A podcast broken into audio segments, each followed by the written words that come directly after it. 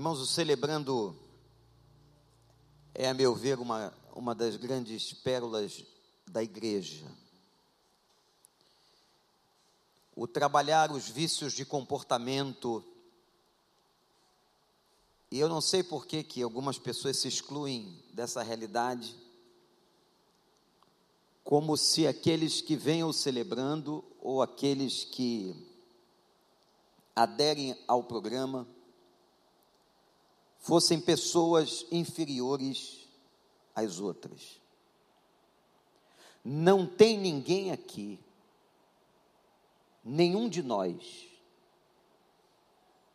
que seja efetivamente melhor do que o outro. Todos nós que estamos aqui, precisamos passar pelo processo estamos passando pelo processo de recuperação, de transformação da vida. Portanto, você, meu irmão, minha irmã, nunca se sinta menor, porque você está vindo ou celebrando dentro de um grupo de partilha, pelo contrário,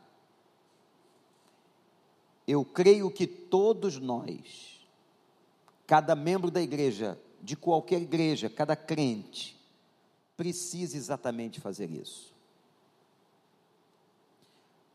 A carta de Paulo aos Romanos, queria que você abrisse a sua Bíblia em Romanos 7. Ela é a carta mais teológica do Novo Testamento. É claro que o apóstolo Paulo nunca imaginou escrever teologia, não é nada disso mas é uma carta de profundos ensinamentos sobre a vida cristã. E nós estamos no início do ano, nos celebrando, falando sobre a conscientização da nossa natureza. A conscientização de quem somos nós. O primeiro passo, o primeiro movimento. Se não houver essa conscientização, não pode de maneira alguma acontecer qualquer transformação na vida de quem quer que seja. Eu primeiro tenho que me reconhecer, eu tenho que entender quem eu sou, eu tenho que compreender e ter uma consciência clara da minha natureza, para que então eu possa submeter isso a Deus e esperar de Deus a graça de uma mudança. Irmãos, a coisa mais difícil na existência de uma pessoa, de cada um de nós, é mudar. Nós tivemos comportamentos aprendidos desde a infância, nós tivemos numa família nuclear, cada um de nós, todos os movimentos desta família, todas as coisas que nós vivemos, cada experiência aprendida foi imprimindo na nossa alma uma história, um comportamento, uma ação. Nós somos frutos também da nossa história de vida, de tudo aquilo que aconteceu conosco, da nossa estrutura de família. Ora, e não é muito difícil entender que quanto mais os anos vão se passando, essas coisas vão se sedimentando na gente. E aí entra uma pergunta dificílima de ser respondida. Como é que uma pessoa pode mudar se já tem um comportamento tão arraigado? E é claro que nessa hora a gente tem a tendência, o costume de pensarmos no nome de uma outra pessoa, de alguém, de um amigo, de um familiar, mas pense em você. Você sabe o quanto é difícil você mudar comportamentos que vêm com você há tantos anos, reatividades, estruturas de pensamento, tudo isso está dentro de nós. E no capítulo 7 de Romanos, exatamente no coração, no centro nervoso da carta, no versículo 21, Paulo faz uma afirmação importante. Assim eu encontro esta lei que atua em mim. Veja. Então ele está declarando que há uma lei que atua na sua vida. Vejam a gravidade desta lei. E Paulo está falando dele, mas está falando de mim e de você. Quando quero fazer o bem, o mal está junto de mim. No íntimo do meu ser, eu tenho prazer na lei de Deus. Mas vejo outra lei atuando nos membros do meu corpo, guerreando contra a lei da minha mente, tornando-me prisioneiro da lei do pecado que atua em meus membros. Miserável homem que sou. Ponto de exclamação. Quem me libertará do corpo sujeito a esta morte? Graças a Deus por Jesus Cristo, nosso Senhor, de modo que com a mente eu próprio sou escravo da lei de Deus, mas com a carne da lei do pecado. Este é o problema da crise da vida cristã. Quando nós nos convertemos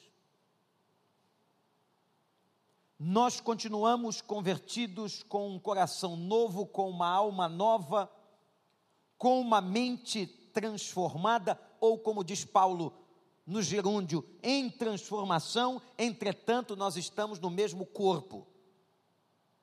Esse é o grande problema da vida cristã. Quando você se converteu, você não recebeu um corpo impecável. Paulo vai dizer que a lei que atua nos membros do corpo é a lei do pecado. Ora, o que isto significa? Eu tenho que compreender a teologia da queda, lá em Gênesis. Que quando o pecado entrou na humanidade, quando os nossos pais, Adão e Eva, pecaram, eles arrastam a natureza. Toda a natureza humana é arrastada. E como havia sido dito por Deus, toda alma que pecar, esta morrerá. Ora, a deteriorização do corpo humano da mente, das células, dos sistemas, ela começa a acontecer no momento em que o homem desobedece a Deus. Isso vem do Éden. E como um gen, eu vou chamar de gen do pecado, vai passando a cada um de nós, geração após geração, milênio após milênio. O que Paulo está dizendo aqui, que somos todos pecadores, que todos temos a mesma natureza, que todos temos o mesmo trajeto de envelhecimento e de deteriorização até a morte. Mas vejam que há uma contradição, porque você se converteu. E a Bíblia diz assim: em Cristo todas as coisas se fizeram novas. A minha mente pode ser nova, o meu espírito é reformado, a minha alma rejuvenesce, mas o corpo é o mesmo.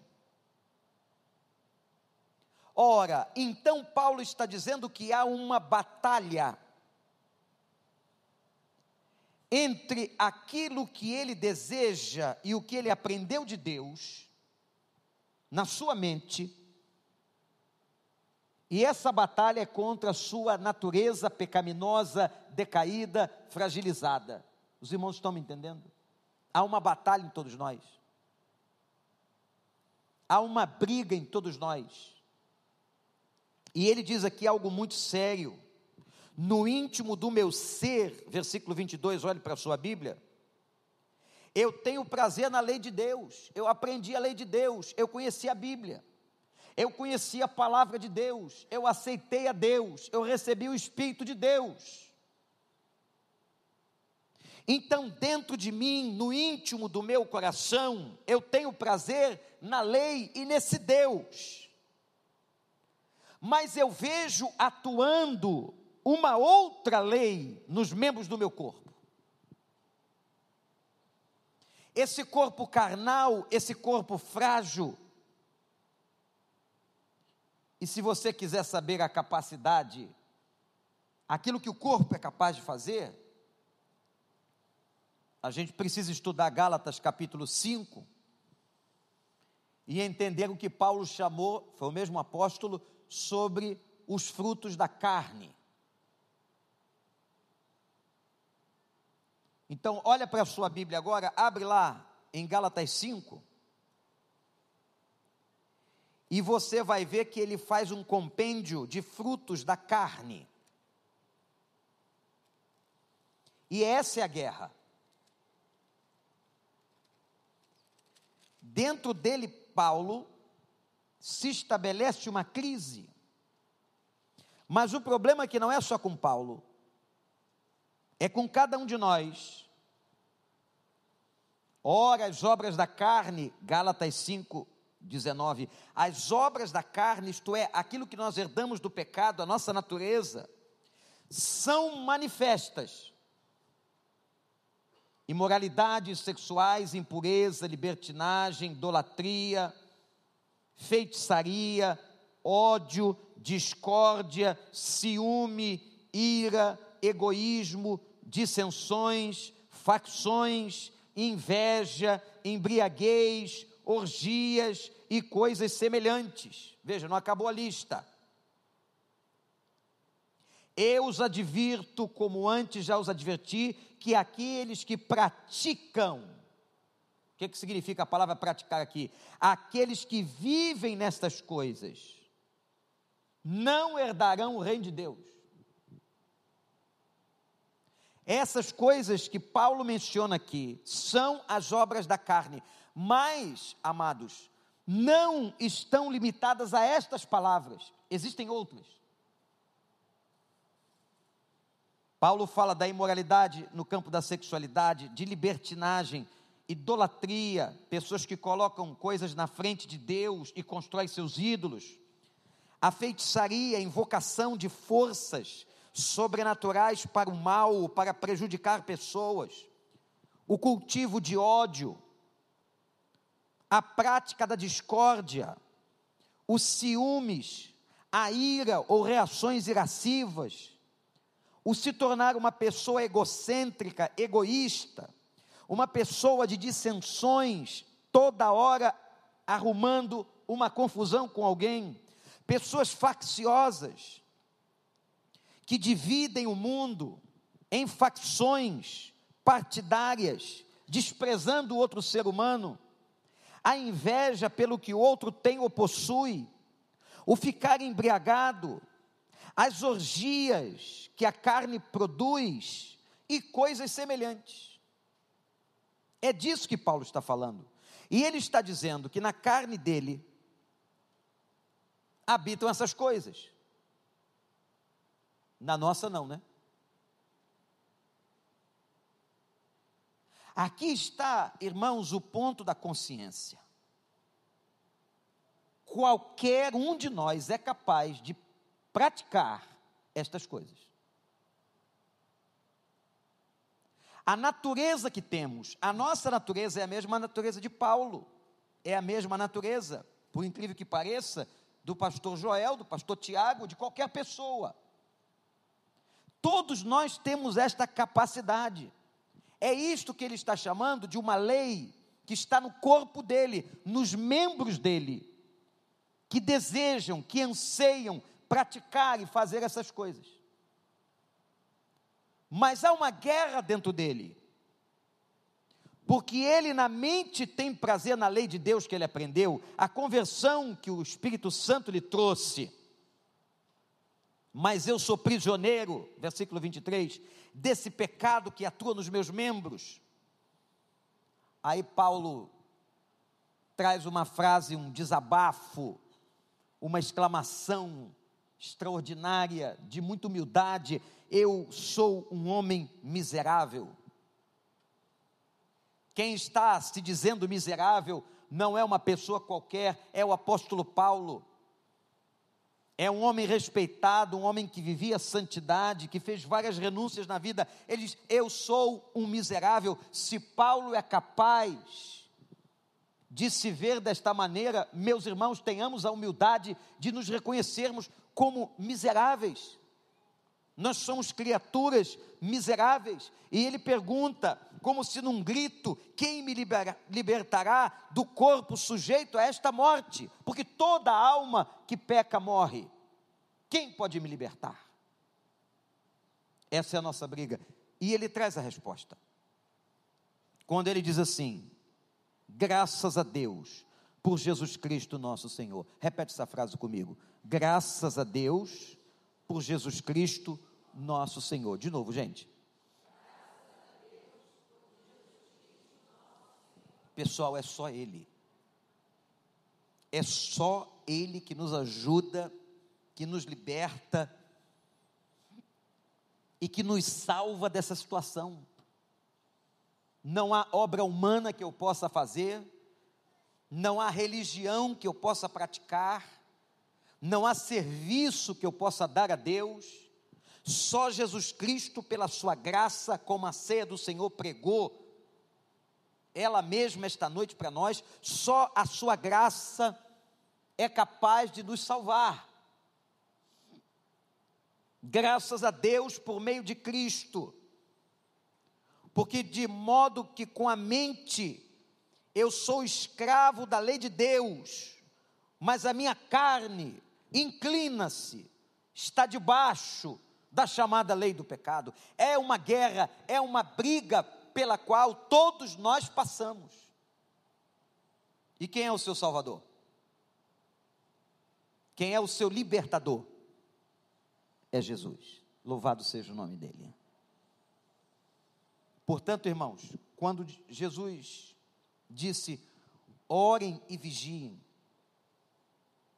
estejam atentos, nós temos que entender que a nossa vida cristã requer de nós uma responsabilidade naquilo que nós vamos viver e na maneira de agir.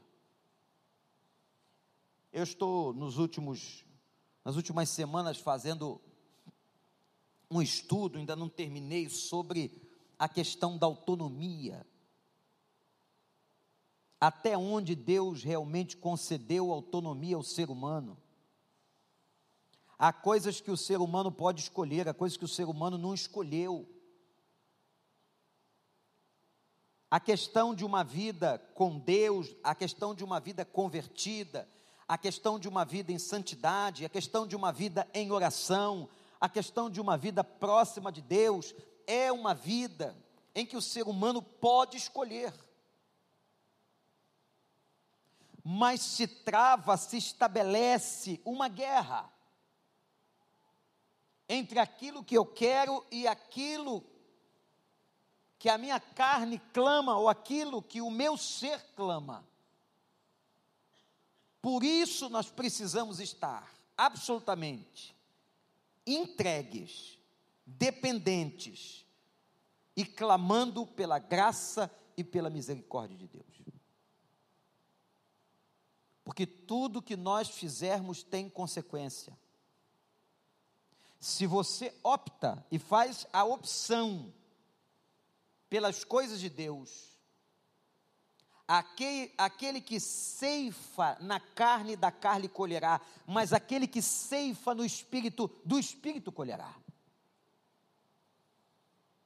Então, nós temos neste ponto a possibilidade de escolha. Eu posso escolher, mas há uma força dentro de mim que me faz guerrear e dizer: miserável homem que sou, miserável você, mulher, miserável, você, meu irmão. Nós precisamos. Aí vem o capítulo 8, fantástico, onde ele fala da vida pelo Espírito. Como é que a gente vai vencer isso? Como é que a gente vai viver isso? O primeiro passo, ou os primeiros passos da vida cristã, ou no celebrando a vida, é o reconhecimento da nossa natureza. Quem somos nós? E nenhuma pessoa, nenhuma, se não conseguisse reconhecer quem é, não pode crescer, não se desenvolverá, não pedirá a graça de Deus, não pode experimentar a misericórdia, por quê? Porque ela tem que ter a consciência do que precisa,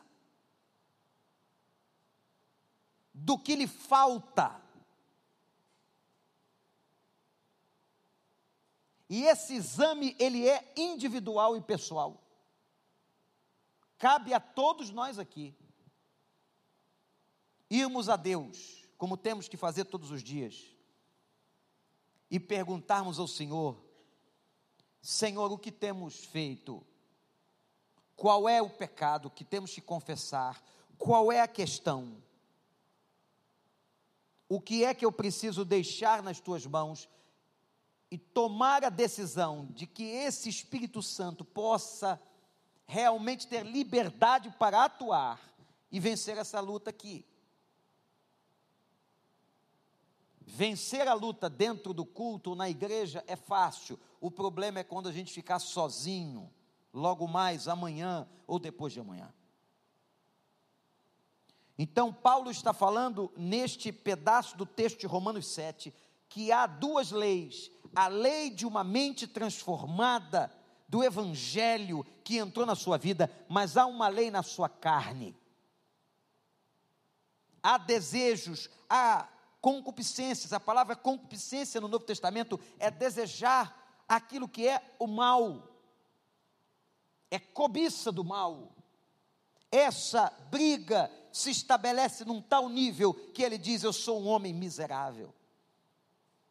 E é nesse mesmo capítulo que ele vai afirmar: o bem que eu quero fazer eu não consigo, mas o mal que eu não quero fazer está sempre ao meu lado.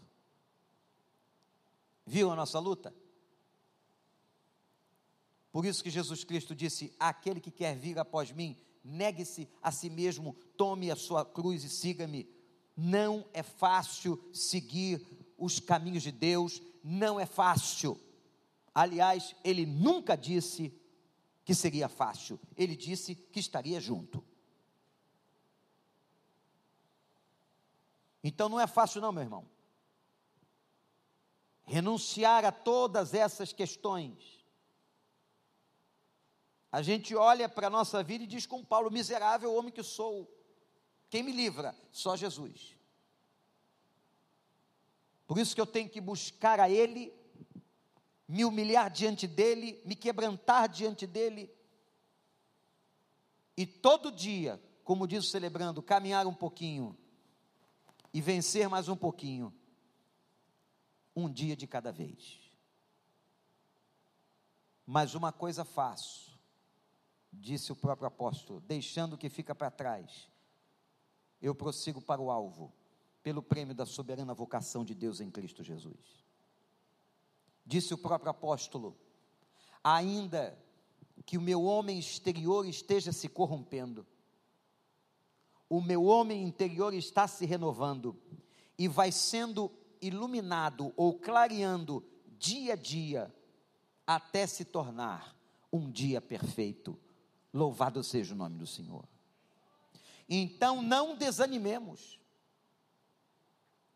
Essa guerra nós vamos vencê-la nós já temos vencido em Cristo e com Cristo. Agora, gente, se um irmão, se uma pessoa abandona Deus, começa a dar brechas na sua vida, começa a dar vazão a essa lei carnal, e não busca o reforço, a súplica da misericórdia do Espírito Santo nessa luta, ele sucumbe.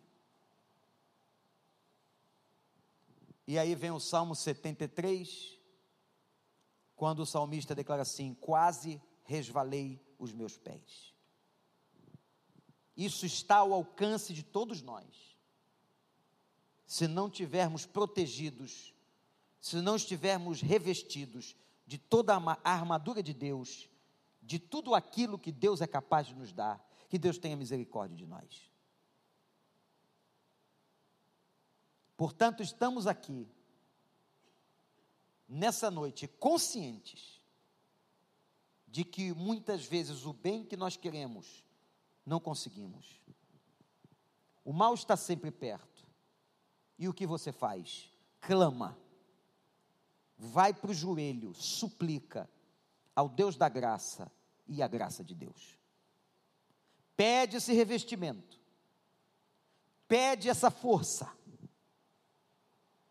Lembre-se da experiência de tentação de Cristo no deserto. A luta daqueles dias. Isso se repete conosco.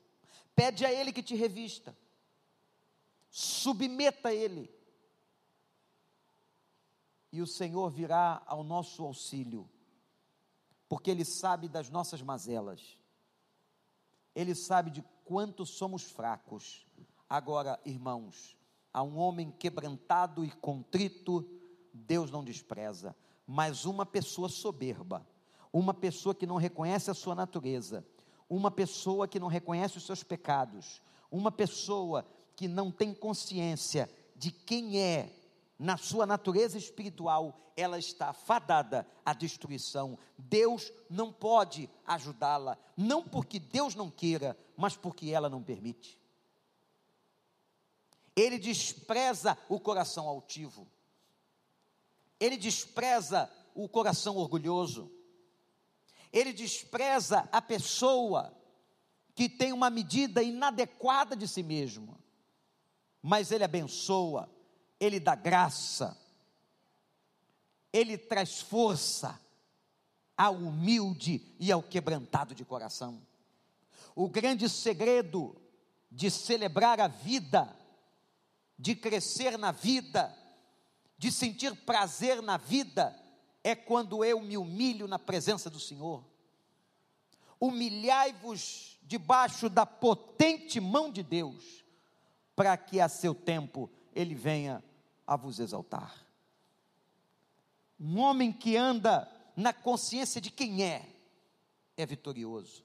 Agora, o homem arrogante, um homem que não pede ajuda, um homem ou uma mulher que se sentem autossuficientes, um homem completados pelo seu próprio ego, egocêntricos, centrados neles mesmos, esses já estão caídos por natureza. Como Deus os ajudará? mas aquele que se humilha, como aquele homem que foi pedir ajuda, e Jesus disse para ele: Tudo é possível aquele que crê. Ele responde: Eu creio, Senhor, mas perdoa a minha incredulidade. Eu creio, mas tu sabes que tem horas que eu fraquejo, que eu duvido, que eu tenho lutas. Senhor, perdoa a minha fragilidade, a minha incredulidade. Gente, esse tipo de pessoa é que Deus abençoa. Esse tipo de pessoa que vai lograr êxito. Esse tipo de pessoa que Deus pode fazer muito mais além do que podemos pedir ou pensar. Que Ele nos ajude. Que nós tenhamos a consciência de que esta é a natureza da carne, mas grita em nós, e graças a Deus, Cristo Jesus colocou em nós a lei do Espírito de vida, como ele diz no capítulo 8, que ele nos abençoe. Vamos ficar em pé. E eu queria que você orasse agora e pedisse a Deus, na consciência de quem você é, que você peça a Deus, Pai, me ajuda me ajuda porque eu preciso de ti. Miserável homem que sou, miserável a mulher que é.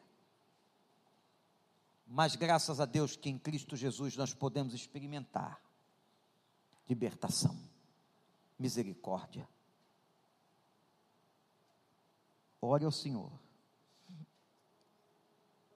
Coloque a sua vida agora totalmente debaixo da dependência da graça de Deus.